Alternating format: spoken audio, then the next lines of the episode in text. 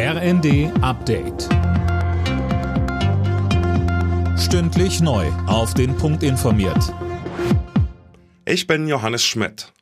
An Tag 1 nach der Wiederholungswahl in Berlin ist völlig offen, wer in der Hauptstadt künftig regiert.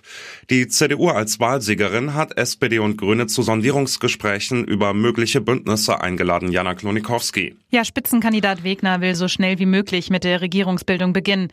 Grüne und SPD zeigen sich auch offen für Gespräche, liebäugeln gleichzeitig aber auch mit einer Fortsetzung ihrer bisherigen rot-grün-roten Koalition.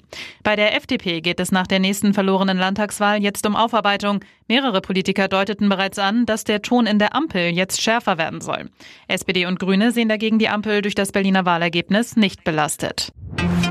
Ein neues Notrufsystem zur Entlastung der Notaufnahmen. Das schlagen Experten des Gesundheitsministeriums vor. Die Idee? Wer die 112 wählt, würde künftig erstmal bei einer neuen Leitstelle landen. Die würde dann entscheiden, ob der Gang in die Notaufnahme wirklich nötig ist. Dresden erinnert am Abend an die Zerstörung im Zweiten Weltkrieg. Rund 10.000 Leute haben sich dabei an einer Menschenkette in der Innenstadt beteiligt. Mit dabei auch Dresdens Oberbürgermeister Dirk Hilbert. Für ihn ist die Menschenkette gerade jetzt ein wichtiges Zeichen. Er sagte uns, wenn wir ein Jahr zurückdenken, hätte keiner gedacht, ähm, dass wir weniger Autostunden von Dresden wieder einen Krieg erleben müssen.